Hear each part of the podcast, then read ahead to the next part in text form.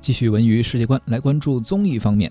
二零一九年的综艺上半年的争夺战啊，刚刚落下帷幕。奔跑吧系列的 IP 进入到国内已经第七年了，像《王牌对王牌》、《向往的生活》、《极限挑战》、《歌手二零一九》等卫视综艺的综恩代，在纷扰的争议和一贯的高热度下继续前行。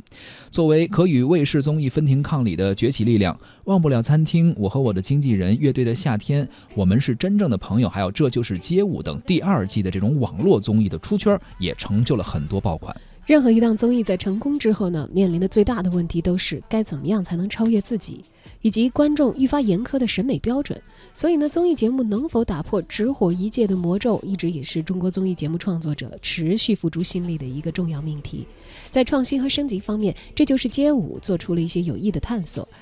这这一档综艺节目第二季开播进入到后半程之后呢，豆瓣评分也始终维持在九分以上，而首期呢也是达到了九点七的高分。没错，而且很多人通过《这就是街舞》也喜欢上了四字弟弟啊，易烊千玺。呃，赛制革新对综二综二代来说呢是首当其冲的。灿星文化的副总裁，也就是《这就是街舞二》的总导演陆伟指出说，一个好的赛制是舞者魅力被激发和展现的关键。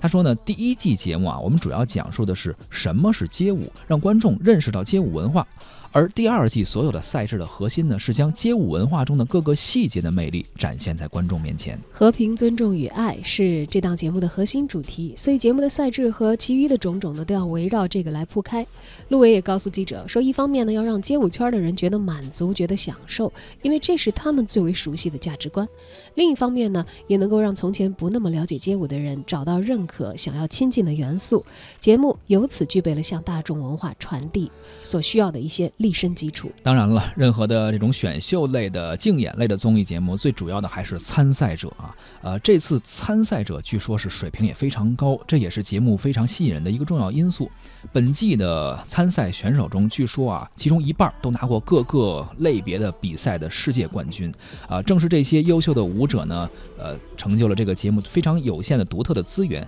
也避免了同质化节目的这种过度的选手消耗。